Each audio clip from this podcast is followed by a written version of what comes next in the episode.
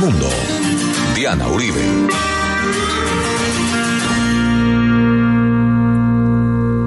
Buenas. Les invitamos a los oyentes de Caracol que quieran ponerse en contacto con los programas, llamar al 338-0039, 338-0039 de lunes a viernes o escribir a info arroba la casa de la info arroba la casa de la historia punto com, o eh, consultar la página web www.lacasadelahistoria.com www.lacasadelahistoria.com Hoy vamos a hacerle un homenaje a un hombre grande entre los grandes en América Latina, Eduardo Galeano.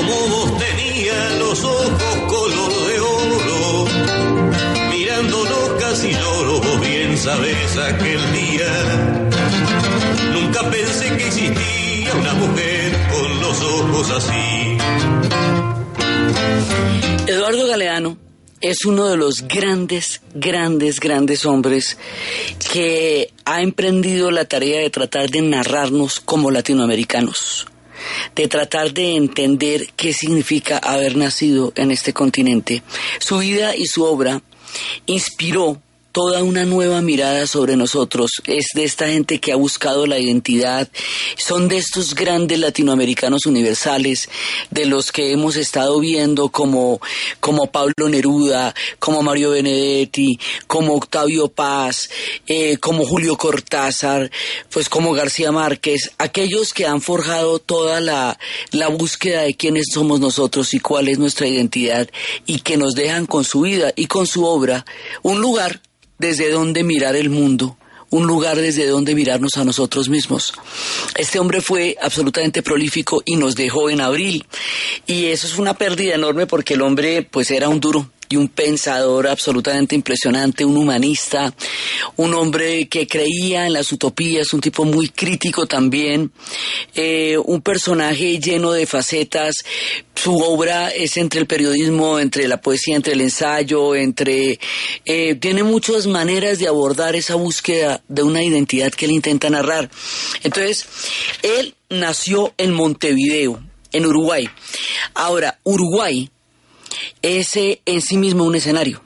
Uruguay es este, ellos lo llaman el paisito, la banda oriental en América Latina. El Uruguay, de donde viene también Mario Benedetti, de donde viene también Juan Carlos Onetti, de donde vienen los grandes futbolistas, Forlán. Uruguay, este país pequeño con tres millones de habitantes que produce pensamiento, que produce fútbol, que produce cultura, que produce milonga, que produce tango, que produce música, una, una impresionante gastronomía. Daniel Biglietti, que lo vamos a escuchar escuchar a lo largo de este especial es otro de los grandes cantantes uruguayos. En ese Uruguay tan prolífico en términos de, cultura y de literatura es donde van a ser Eduardo Galeano. A él le va a tocar una época muy polarizada, le va a tocar la Guerra Fría, le van a tocar los procesos más duros, no solamente del continente, sino del Uruguay él, por haber nacido en el Uruguay, va a tener primero la conciencia de ese sur, pero además va a tener la conciencia de América Latina. Entonces, él es un periodista, originalmente es periodista y tiene una serie de semanarios en donde va a trabajar con Mario Vargas Llosa, con Mario Benedetti, con Manuel Maldonado.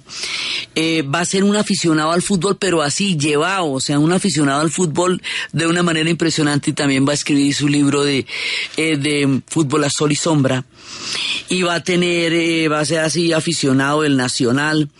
Y el hombre viaja a París, becado, a estudiar y tiene, digamos, como la vida que va teniendo un intelectual latinoamericano, pero a él le toca una época en la que la Guerra Fría existe en una forma de polarización mental. El mundo se concibe en dos orillas, durante, sobre todo durante las épocas más duras de la Guerra Fría. Entonces, como en América Latina hay tantas injusticias, hay eh, una situación no resuelta, tantas necesidades, o sea, él trata de abordar toda la desigualdad de América Latina en la época de la Guerra Fría, donde el mundo se veía de dos maneras, no más, o sea, era, era el, tiempo del capitalismo de los Estados Unidos y era el tiempo del comunismo de la Unión Soviética, y la interpretación del mundo estaba metida en esas dos formas de, de entender el mundo. No había, no, no existía una manera diferente de verlo durante todo el tiempo que duró la Guerra Fría. Entonces estos hombres pues van a existir y van a vivir durante la Guerra Fría y van a identificar eh, todas esas injusticias con una mirada de izquierda. Eh, toda la intelectualidad latinoamericana de esta época va a estar inscrita desde la izquierda, era la manera de ser crítico en el momento en la vida y en el tiempo en el que ellos vivieron, sobre todo en estas primeras etapas. Entonces Eduardo Galeano va a ser una primera eh, intento de describir toda esa América Latina que la ve tan rota, tan herida por una gran cantidad de problemas sin solucionar. Su libro se llamará Las venas abiertas en América Latina. Es un intento entre histórico y sociológico por describir las raíces de las desigualdades que tenemos en el continente. Y ese libro va a ser muy importante en su momento por lo crítico, por lo, digamos, por lo inspirador. Con el tiempo el libro va a, verse como algo más panfletario, con el tiempo no se le verá una exactitud o un rigor histórico que más adelante Eduardo Galeano no tendrá eh, la intención de tener porque literariamente vira hacia, hacia otras miradas. Pero el libro es icónico en América Latina, o sea, de una u otra manera es un referente. Y tiene una de las frases eh, que hizo carrera, digamos, cuando él hablaba de cómo eh, España llegó a tener el imperio tan grande que tuvo, explotó todo el oro que explotó, pero no invirtió el oro en crear una sostenibilidad económica a largo plazo, sino que se, se lo rumbió y se endeudó con Inglaterra. Inglaterra invirtió ese, eh, la plata producto de esas deudas en la revolución industrial y en los descubrimientos y lo capitalizó y se volvió un imperio gigantesco esa situación histórica en la cual Inglaterra resulta indirectamente beneficiada por el nivel de endeudamiento que adquirió España y a, donde fueron a parar muchísimas de las riquezas que España había sacado de América, él la describe en una frase. España ordenaba la vaca, Inglaterra se tomaba la leche. Entonces, de esa manera, él eh, pues va buscando una forma de, de, describir las cosas que pasan en nuestra realidad. Ese libro polémico y todo, de todas maneras, es uno de los grandes referentes de la historia de él. Inclusive él después lo dio a Obama Sí, se lo regaló porque pues hasta hace poco estuvo con nosotros, entonces conoció muchísimas épocas. Pues se lo dio a Obama ahí como a curiosidad, como para que se lo lea en la mesa de noche y entienda por lo menos cómo fue esa primera etapa en la cual los Estados Unidos eh, crea un sello imperial en América Latina y eso genera también una cantidad de realidades específicas. Entonces el libro, como les digo, es escrito en la época de la polaridad total, o sea, en la época en que se escribía radicalmente, su trayectoria se parece un poco a la de Jorge Amado, el gran escritor brasilero que al principio escribía obras completamente panfletarias como Cacao y Sudor y después entiende que con el humor y con la poesía y con la, eh, con la metáfora se pueden decir cosas más profundas y más abiertas de las que se pueden decir con un ensayo sociológico escueto y explícito. En ese sentido la obra de Galeona también va a ser así. Al principio es así de, de frontera y luego muchas de estas cosas las va a decir a manera de ensayos en los libros Los Nacimientos, en las Memorias del Fuego, que vamos a estar eh, mirando en esta panorámica pequeña que vamos a hacer sobre, digo pequeña porque este man es, una obra entera, es una vida entera, pero no tenemos sino un especial, pero vamos a echarle una miradita a este maravilloso y él va a entender después que esto se puede decir de otra manera, eh, en la cual se entienda mucho más desde, desde lo afectivo y desde lo poético y que igual se entienden los mensajes. Entonces vamos a escuchar voces de él también y diferentes cosas. Entonces, en este concepto y en este mundo, en el momento en que se hace las venas abiertas, se escribe las venas abiertas de América Latina, Daniel Biglietti canta esta canción que se llama A desalambrar, que nos muestra un poco el tono musical y narrativo de la época. Cuando estuvimos haciendo el especial de Chile, la, toda la serie de Chile, pasamos muchísima canción popular. En el Uruguay también hay, y en esa época es la canción popular en toda América Latina. Entonces, este es como el ánimo entre el tiempo de las venas abiertas y el tiempo de lo que se cantaba en las calles. Yo pregunto si en la tierra nunca habrá pensado usted son nuestras,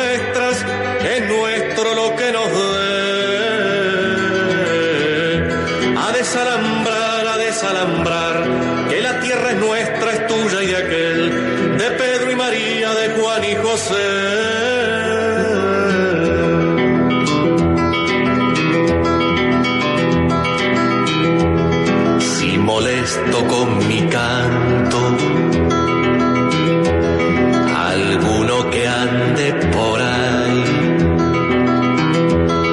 Le aseguro que es un gringo o un dueño del Uruguay.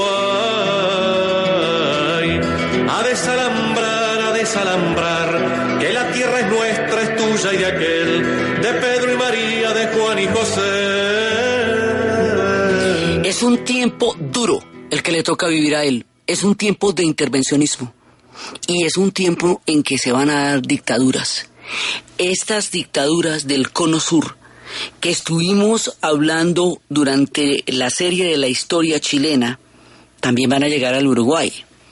Entonces, habíamos visto la secuencia que primero llegan al Brasil la doctrina de la seguridad nacional, la escuela de las Américas, la Guerra Fría, parte la historia del mundo durante el tiempo que duró después de los acuerdos de Yalta en 1945 hasta el momento en que cae el muro de Berlín.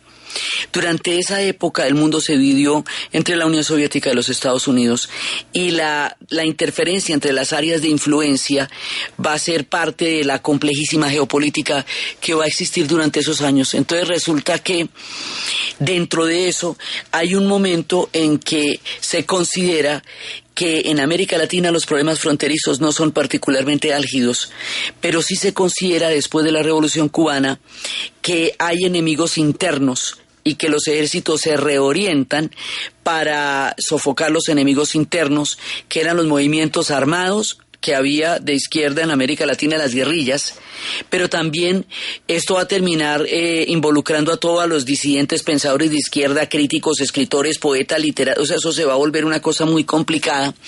Entonces empieza a hacerse una serie escalonada de intervenciones militares que van a estar apoyadas por las cuéricas en Estados Unidos, que van a incluir la tortura, las desapariciones, una gran cantidad de, de procesos sumamente fuertes de los cuales todavía estamos tratando de entender lo que pasó. Entonces, la primera fue en el Brasil, en 1964, después el golpe de Estado en Chile a Salvador Allende, que lo vimos profusamente durante la época que estábamos en la historia de Chile.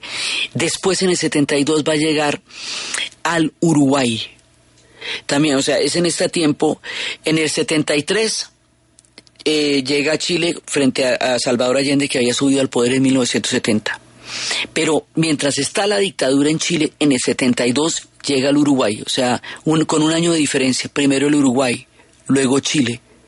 Y luego más adelante, en el 76, va a llegar a la Argentina. Y mucho antes de eso, desde el 54, Paraguay estaba bajo la dictadura de Stroessner, de manera que hay un momento en que todo el cono sur está montado en unas dictaduras terribles donde van a desaparecer gente, van a torturar gente y va a haber una persecución terrible a los cantantes populares, a la canción popular, todos estos, Daniel Biglietti, y en su tiempo de Chile lo vimos con Víctor Jara, con los Parra, con Violeta Parra, toda la gente a la que le tocó irse, porque Mercedes Sosa en Argentina, todo el movimiento de la canción popular tuvo que salir corriendo porque la dictadura persiguió a todo el mundo y hubo una cosa que se llamó el Plan Cóndor, que era la persecución a los intelectuales, al pensamiento y a la disidencia, y por ahí derecho se llevaron una gran cantidad de gente, de estudiantes, de todos lados, y estaban conectadas todas las dictaduras. Entonces, ese es uno de los momentos más oscuros, más difíciles y más terribles de la historia reciente de América Latina y eso le tocó a Eduardo Galeano y eso le tocó a Mario Benedetti y eso le tocó a todo ese combo. Entonces ahí le toca a él salir pitado para el exilio, prohíben las venas abiertas en América Latina, y durante el exilio primero se va para la Argentina, pero en 1975 ya se la pilla que la cosa en Argentina se va a poner del mismo tamaño que se ha puesto ya en Chile y que se ha puesto en el Uruguay y alcanza a salir a tiempo en el 75 porque en el 76 viene el golpe de Estado en Argentina y eh, todo eso se va a conectar, el plan Contor conecta todas las dictaduras y hace que una persona que se fugue de un lado la encuentren en el otro. Entonces es un tiempo muy difícil y cada uno de los movimientos armados que había en estos países pues los, van a acabar. Entonces en Uruguay existía un movimiento armado que se llamaban los Tupamaros y se llamaban así por Tupac Amaru. En Argentina existían los montoneros. En Chile existía el MIR. Bueno, estos movimientos matan a todo el mundo de ahí, pero no solamente persiguen a, los movimientos mismos, sino a toda la gente que de una u otra manera se identificara con el pensamiento de izquierda en esa época, lo cual genera una persecución enorme. Entonces, de los montoneros eh, y de toda esa época, de los tupamaros, va a ser un personaje que ahora es un referente muy importante en América Latina, que es Pepe Meojica. En su momento fue un montonero. Eh, cuando llegó la democracia al Uruguay, él se amnistió, eh, eh, entró en un proceso como estos pueblos salieron de las dictaduras, después llegaron a las democracias, vivieron otras historias y hoy viven otras historias. Y él es un testimonio de su Uruguay de esa época y del Uruguay de ahora y él es ahora un hombre que ha creado un país completamente democrático y pluralista y un proyecto eh, bastante novedoso en su mirada del mundo. Son los hombres que vivieron esta época. Pepe Mojica, Eduardo Galeano, Mario Benedetti, todos estos vivieron esta época tan fuerte. Entonces ahí le toca un exilio y le toca un exilio enorme y él se va para España. En España conoce muchísimos autores y ahí su obra entra en contacto con toda la mirada latinoamericana y empieza, digamos, también una, una manera de narrar en la cual es diferente. Entonces vamos a escuchar en este especial, eh, partir textos de él, Vamos a escuchar, él tiene un libro que se llama Los Nacimientos, eh, se llama Memorias del Fuego, se compone de tres, de los nacimientos, de las máscaras y de los siglos del viento. Es un intento por abordar la historia desde otra manera y es muy bonita la introducción que él hace de cómo vamos a abordar esta historia que, que, parecía vieja, que parecía vetusta. Entonces dice, yo fui un pésimo estudiante de historia. Las clases de historia eran como visitas al Museo de Cera o a la región de los muertos. El pasado estaba quieto, hueco, mudo. Nos enseñaban el mundo pasado para hacer, para que nos resignáramos, conciencias vacías. El tiempo presente no es para hacer historia. Yo estaba, ya estaba hecha, sino para aceptarla. Eh, la pobre historia había dejado de respirar, traicionada en los textos académicos, mentida en las aulas, dormida en los discursos de las efemérides. La habían encarcelado en los museos y la habían con ofrendas florales bajo el bronce de las estatuas y el mármol de los monumentos.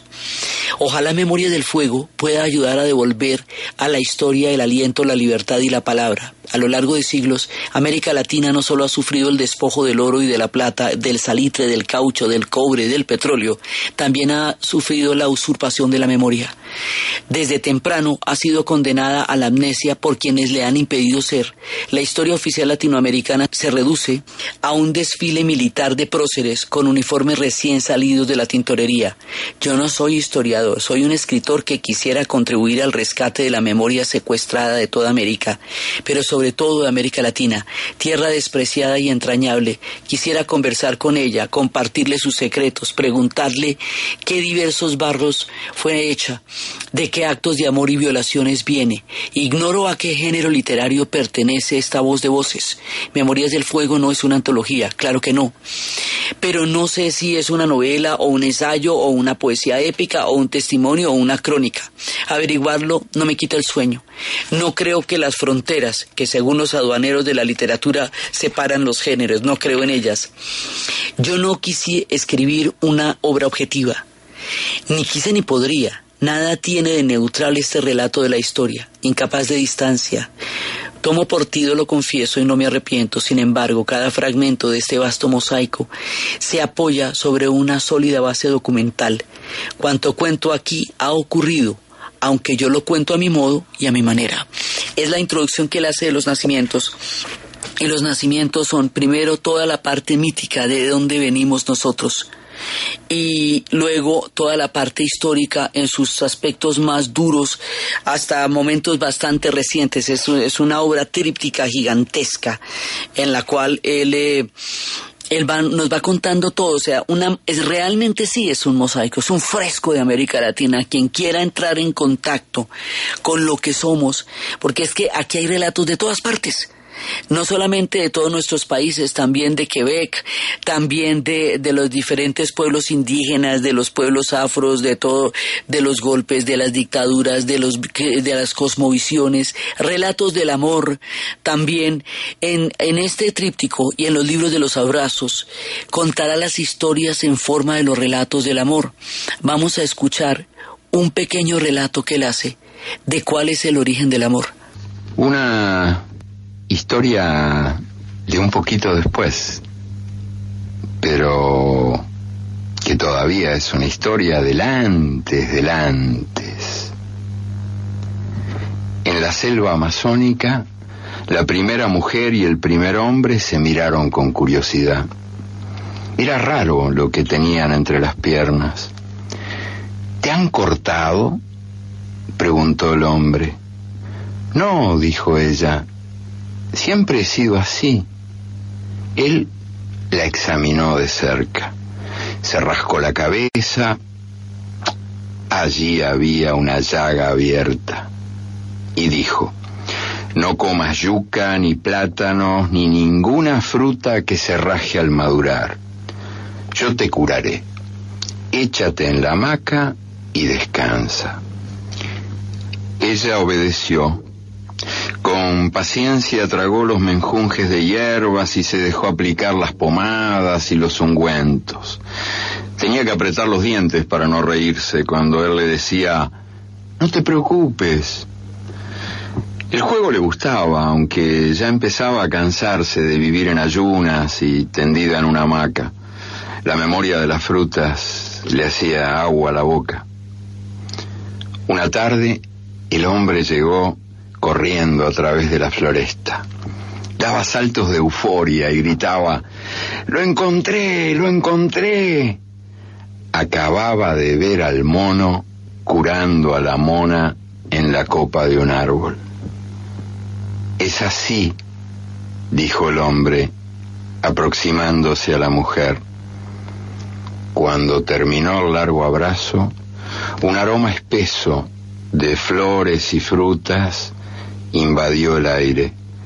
De los cuerpos que yacían juntos se desprendían vapores y fulgores jamás vistos, y era tanta su hermosura que se morían de vergüenza los soles y los dioses.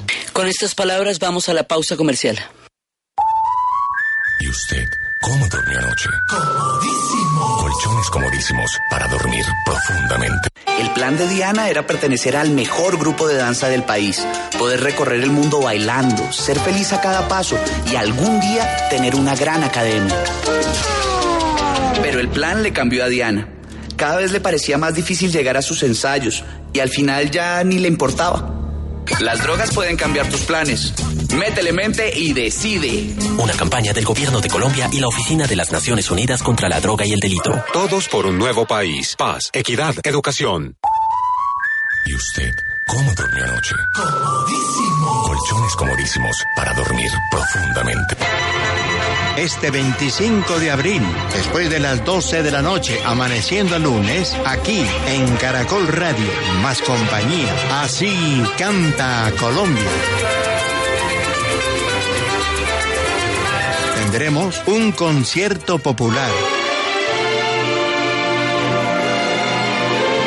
Sorpresivo, muy grato. Hay orquestas.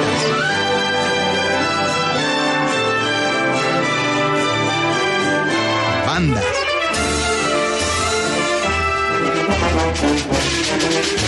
Muchas cuerdas.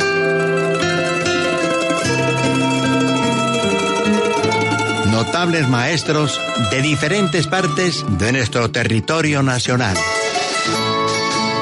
En Así Canta Colombia, este lunes, después de las 12 de la noche, aquí en Caracol Radio, más compañía.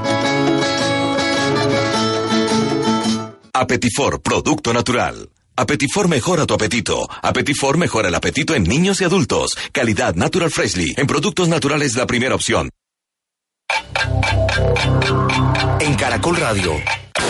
Son las 11 de la mañana y 32 minutos.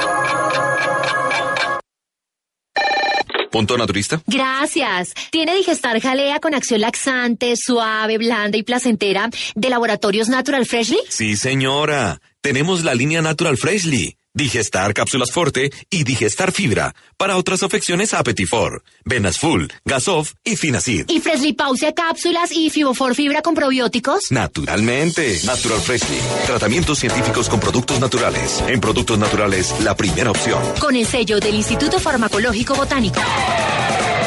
Caracol Radio presenta Nuestro Deporte.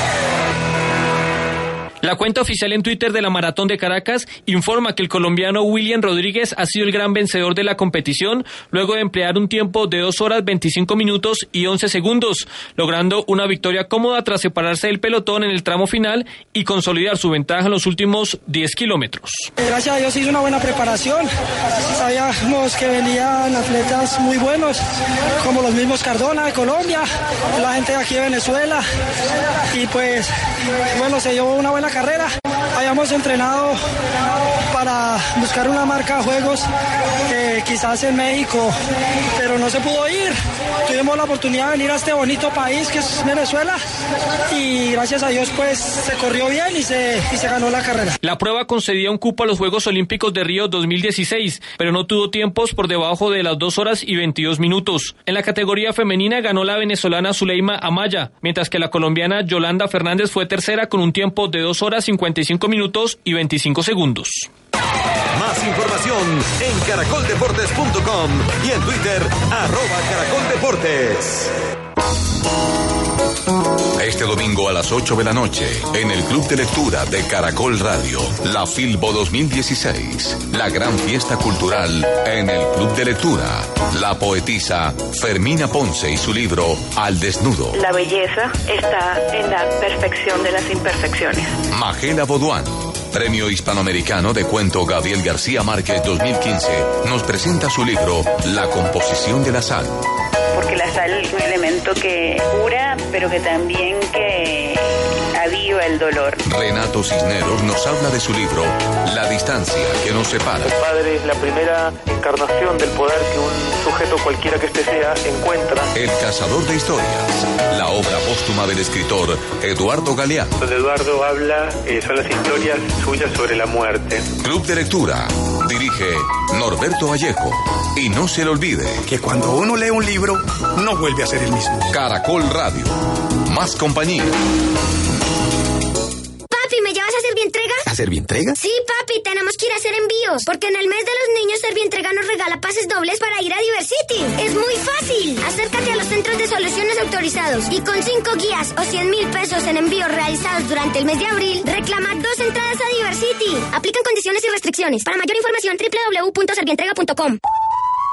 ¿Y usted ¿Cómo durmió anoche? Comodísimo. Colchones comodísimos para dormir profundamente. En la Fundación Universitaria Juan de Castellanos somos una familia en donde te diviertes, aprendes valores, haces amigos, investigas, emprendes y estudias lo que tú quieres.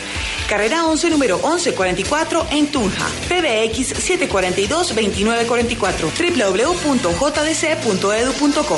Fundación Universitaria Juan de Castellanos. Tu familia en Tunja. En el Carrusel Caracol hay fútbol y deportes. Él no lo ve adelantado, pero por eso tiene pregunta. que consultar a su Pero asesor. ¿sabe qué, César? Había que contarle a la gente que en ese tipo de jugadas el asistente de línea no tiene que levantar la bandera. Hay opinión. Y repito, nuestra intención y la de todos en esta mesa, y creo que en el periodismo colombiano, es mano dura contra las barras bravas, mano dura contra la violencia. Y obviamente hay un espacio para usted en el programa deportivo más escuchado del país. Nuestra página www.caracol.com.co para tener esa interacción que tanto nos encanta con todos los oyentes.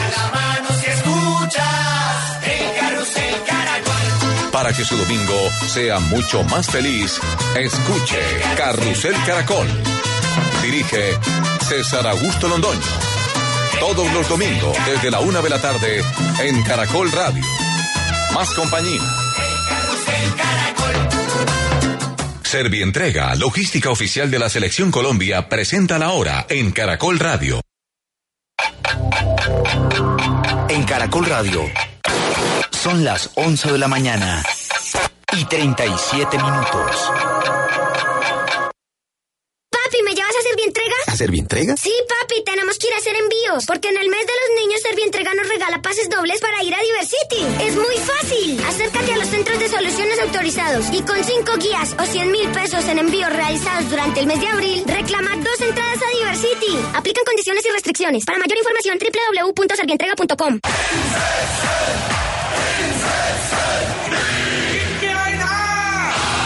Estar en el alargue Palpitar el deporte más allá del pitazo final. con las noticias de primera mano. Es el análisis constructivo. Es juventud, es experiencia, es estar siempre al lado de nuestros deportistas. Usted hace parte del equipo del alargue. Lunes a viernes de 9 a 11 de la noche. En Caracol Radio. Más compañía.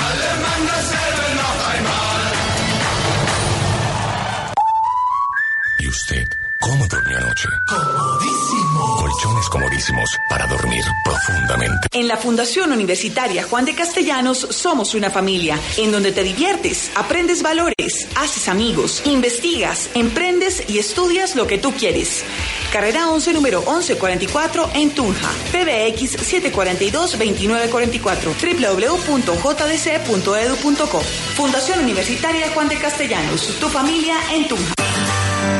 Historia del mundo de Caracol Radio. Con Diana Uribe.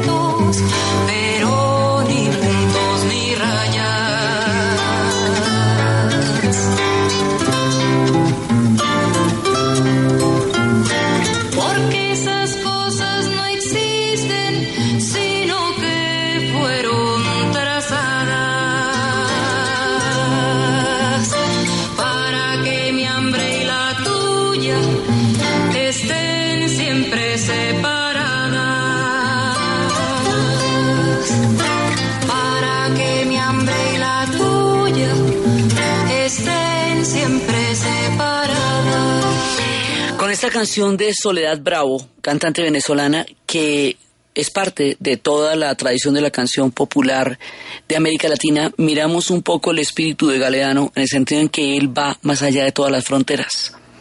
Él va más allá de los puntos y de las rayas, porque su mirada va a ser universal y su mirada va a ser cambiante. Su mirada va a ser totalmente, digamos, radical en las épocas de las dictaduras. Él volverá del exilio inmediatamente después de que termine la dictadura en, eh, en 1985, cuando ya eh, estén en el retorno.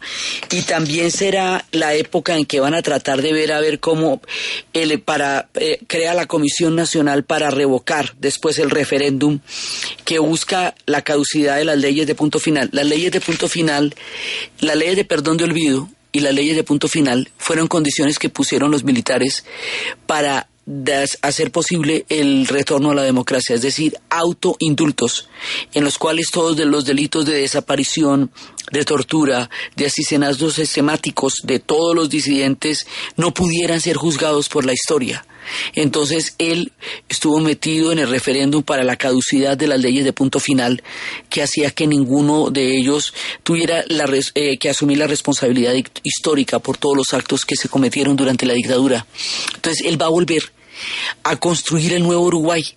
Y desde el Uruguay va a pasar, o sea, él va a viajar siempre por todas partes, por el mundo entero, pero desde el Uruguay él estará proyectando todo su mundo y toda su vida. Entonces él tiene escritos sumamente políticos, explícitos también, y tiene escritos poéticos, pero lo que él pretende, sobre todo con el tema de las memorias del fuego, es buscar una manera de narrarnos totalmente nueva y distinta a todos. O sea, en, los, en las memorias del fuego hay relatos de José Asunción Silva, de García Márquez, de las zambas de Bahía, de la Revolución Mexicana, de los persona de, de Francia, el personaje de Asunción de los guaraníes. Son fragmentos que van contando historias de toda la América Latina, pero es una manera de entrar en ellas eh, fantástica. Hay unas historias muy bellas, por ejemplo, eh, la, el origen de la yerba mate. La luna se moría de ganas de pisar la tierra. Quería probar las frutas y bañarse en algún río. Gracias a las nubes pudo bajar. Desde la puesta de sol hasta el alba, las nubes cubrieron el cielo para que nadie advirtiera que la luna faltaba. Fue una maravilla la noche en la tierra. La luna paseó por la selva del Alto Paraná, conoció misteriosos aromas y sabores y nadó largamente en el río. Un viejo labrador la salvó dos veces cuando el jaguar iba a clavar su diente en el cuello de la luna. El viejo degolló a la fiera con su cuchillo y cuando la luna eh, tuvo hambre la llevó a su casa. Te ofrecemos nuestra pobreza, dijo la mujer del labrador y le dio unas tortillas de maíz. A la noche siguiente, desde el cielo, la luna se asomó a la casa de sus amigos. El viejo labrador había construido una choza en un claro de la selva muy lejano de las aldeas. Allí vivía como en un exilio con su mujer y su hija. La luna descubrió que en aquella casa no quedaba nada que comer. Para ella habían sido las últimas tortillas de maíz. Entonces iluminó el lugar con la mejor de las luces y pidió a las nubes que dejasen caer alrededor de la choza una llovizna muy especial. Al amanecer, en esa tierra había brotado unos árboles desconocidos. Entre el verde oscuro de las hojas asomaban las flores blancas. Jamás murió la hija del viejo labrador. Ella es la dueña de la hierba mate y anda por el mundo ofreciéndola a los demás. La hierba mate despierta a los dormidos, corrige a los haraganes y hace hermanas a las gentes que no se conocen. Así, Eduardo Galeano nos va mostrando muchas maneras, como les digo, esta tiene una parte mítica, eh, tiene una parte de los de las cosmovisiones, del origen de las cosas, del lenguaje, del amor, de las palabras, según los guaraníes, y otra es la llegada de los españoles, el tema de Atahualpa, el tema de Moctezuma, todo lo que nosotros hemos vivido de una u otra manera está ahí, está puesto de una forma. Entonces, él tiene toda esa etapa y tiene todas sus pasiones. Lo, lo del fútbol va a ser impresionante. Él tiene textos como el de Ma- Mair Barbosa, el hombre que murió dos veces, contando la historia del hombre tan miserable que fue tan de malas que le metieron el gol del maracanazo con el cual Brasil perdió el campeonato mundial y Uruguay se declaró campeón en el Maracaná. Y ese hombre, el resto de la vida fue de mala suerte para el Brasil. Tiene la historia de Moamir Barbosa. Así, tiene muchísimas historias y a medida que van evolucionando las épocas, va evolucionando él. Él escribe sobre todo, él escribe sobre el tango, él escribe sobre muchas cosas. Él escribe también de ese sur, de ese sur tanguero que él forma parte y que también es, eh, es el espíritu que permea su obra y su carácter, ese sur al que él pertenece. Ya nunca alumbraré con las estrellas nuestra marcha sin querellas por las noches de Pompeya, las calles y las lunas suburbanas y mi amor y tu ventana, todo ha vuelto, ya lo. La obra de Galeano es inmensa y es a través de ella que está su testimonio no podemos entrar a leer todos los fragmentos, ni todas las maravillas, ni todas las cosas. Algunos los vamos a nombrar. En los nacimientos él habla de la creación del tiempo, del sol, de la luna, del viento, de la lluvia, de la noche, de las estrellas, de la Vía Láctea, de los colores. Va contando todo ese mundo de las cosmovisiones indígenas, del murciélago, de los mosquitos. Y luego pasa ya hacia las rutas del sol, hacia las Indias, y empieza con la experiencia de Miguel de Cuseo de y empieza con las palabras de la Avenida América y va hablando de las frutas y de Tenochtitlán y de Moctezuma y de Cortés y de la capital de los aztecas y de la noche triste. O sea, es una manera de recorrer toda nuestra historia, hablando de la Virgen de Guadalupe, de Lautaro, de Valdivia, de toda esa primera parte de la Asunción del Paraguay, del paraíso de Mahoma, de Cañete, de todas las diferentes guerras. Y en la segunda parte ya es toda la confrontación de culturas. Aquí al final es todo el tema de, de Yacuni, el, el extirpador de idolatrías, el golpeado que golpea, las actas del Cabildo de Lima, nace la censura teatral, se prohíben las danzas de los indios en el Perú, Cervantes, los retratos de una procesión, y nos va narrando, nos va narrando de una manera impresionante y tal vez es una de las obras que entre la literatura y la poesía mejor dio cuenta de quiénes somos nosotros. En la segunda parte habla de cada uno de los personajes, habla de Frida Kahlo, de Tina Modotti, habla del Uruguay, de Montevideo, de la Revolución Mexicana, de Madero, de Pancho Villa, de toda la vida cotidiana en el Caribe, de Huerta, de José Asunción Silva, de García Márquez, de los diferentes dictadores, de Buster Keaton, de Chaplin, de Quebec, de Toronto, habla de todos nosotros, de Einstein en Ciudad de México, habla de, de la samba, habla de Getulio Vargas, de todos los personajes que han constituido este fresco enorme que es América Latina y que se sigue construyendo. Habla del Bogotazo, de Gaitán, de todo, digamos, es una manera de las, de las formas más eh, directas, poéticas, claras, maravillosas y, entendibles de tratar de entendernos son las memorias de fuego.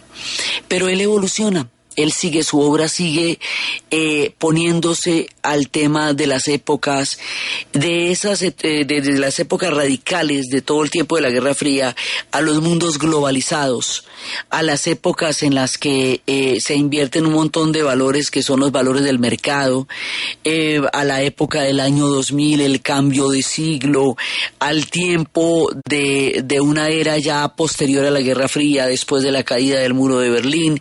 O sea, él va dando cuenta de la historia a lo largo de su vida, nos narra como nadie nos narró. De verdad, Las Memorias del Fuego es una clave para entender la historia de América Latina y nos sigue narrando.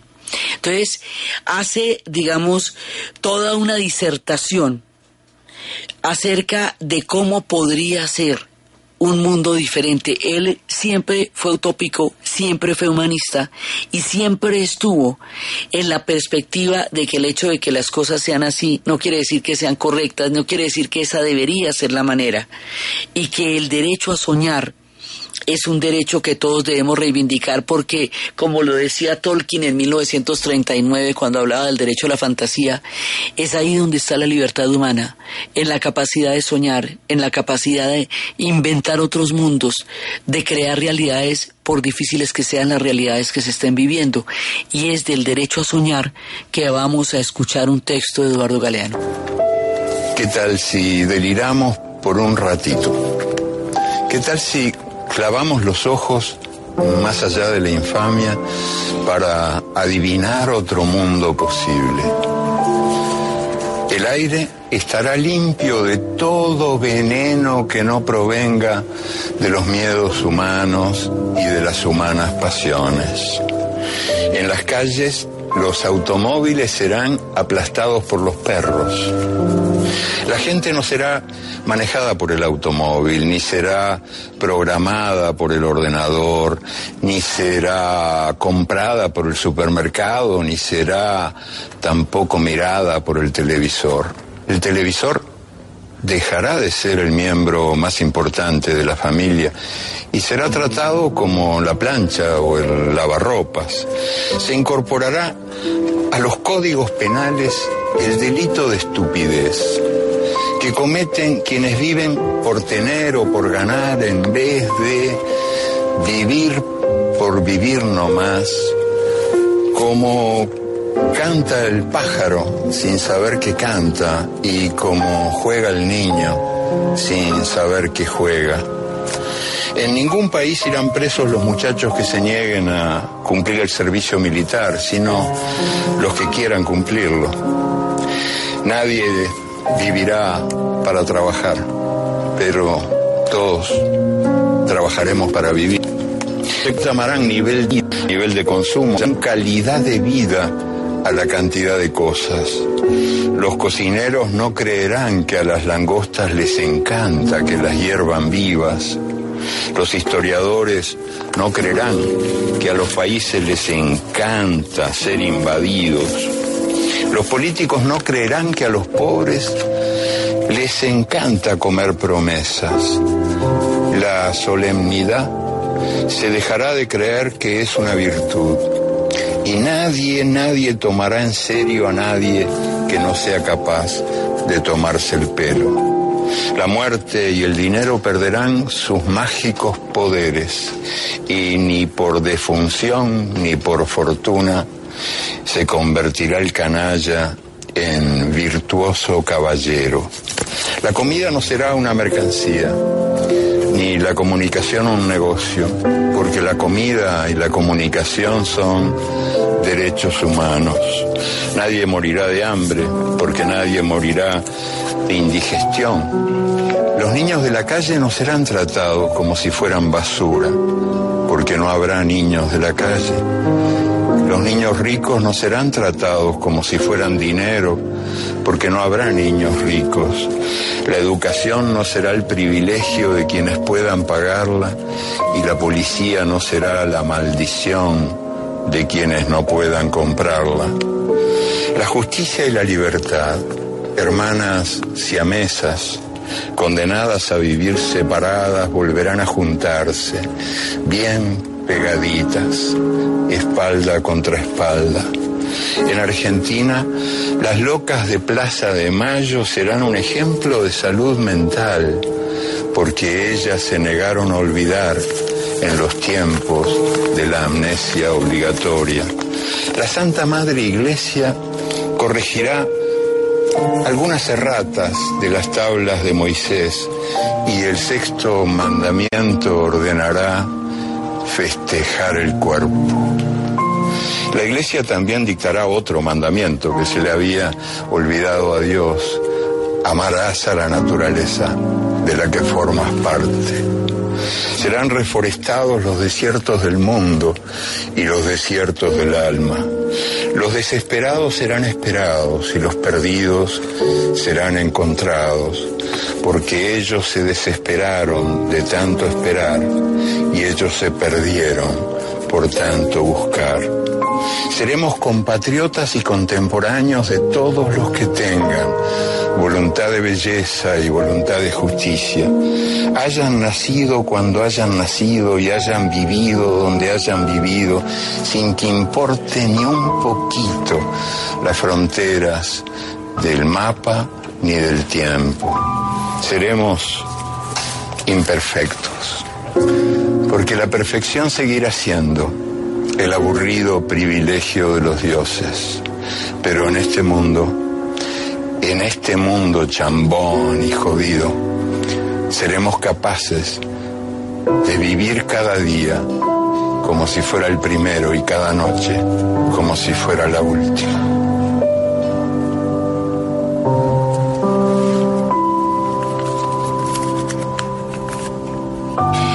Con este maravilloso derecho a soñar, reivindica el alma como la posibilidad de seguir construyendo mundos mejores, algo a lo que él nunca renunció en toda su vida y que es su mayor legado. Nos deja la utopía, la capacidad para seguir soñando. En el tiempo que nos queda, teniendo en cuenta que un hombre así de complejo, magnífico, versátil, entregado, humanista, es muy difícil hablar en un solo capítulo. De golpe más adelante seguimos echando historias de él porque de manera realmente impresionante. Vamos a leer este texto sobre la felicidad.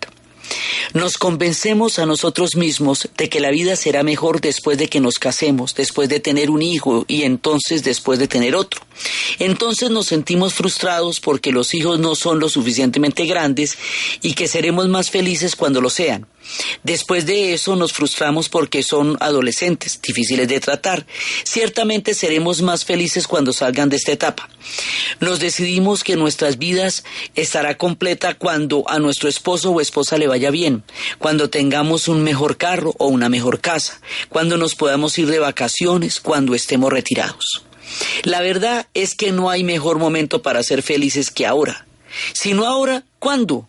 Tu vida estará siempre llena de retos, es mejor admitirlo y decidir ser felices de todas formas. Una de mis frases, por largo tiempo, me parecía que la vida estaba a punto de comenzar. La vida de verdad. Pero siempre había algún obstáculo en el camino, algo que resolver primero, algún asunto sin terminar, tiempo por pasar, una deuda por pagar, o en, por, solo entonces la vida comenzaría. Hasta ahora me di cuenta que esos obstáculos eran mi vida. Esta perspectiva me ha ayudado a ver que no hay un camino a la felicidad.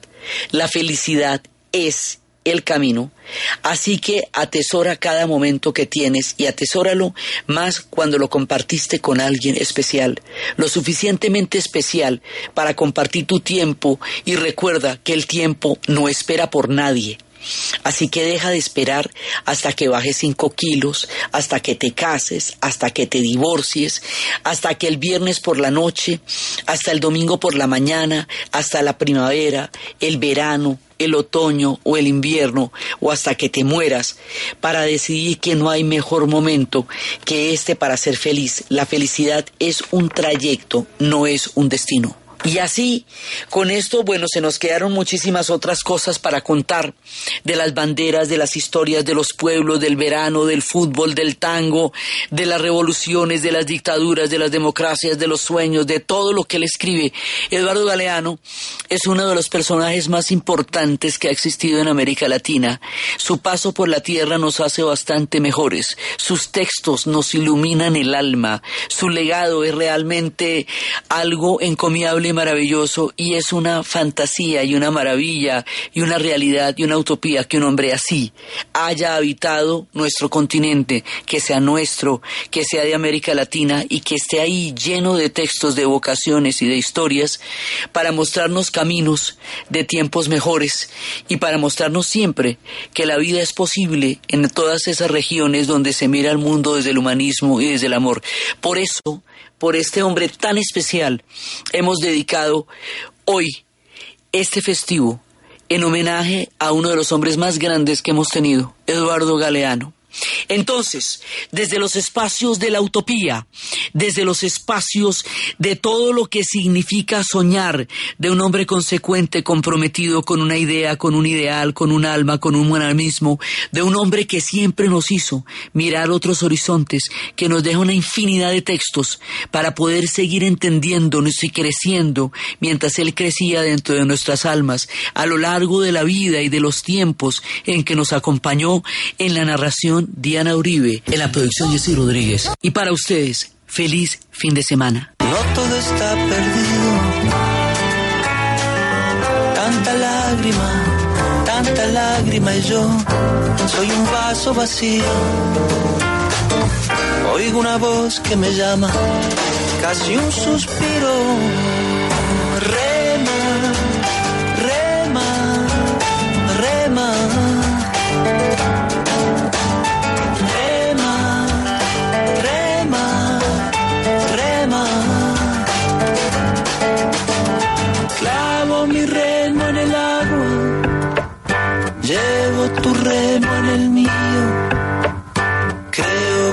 Visto una luz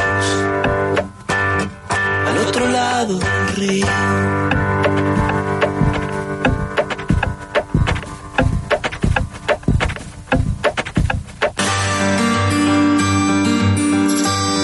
Historia del mundo. Diana Uribe.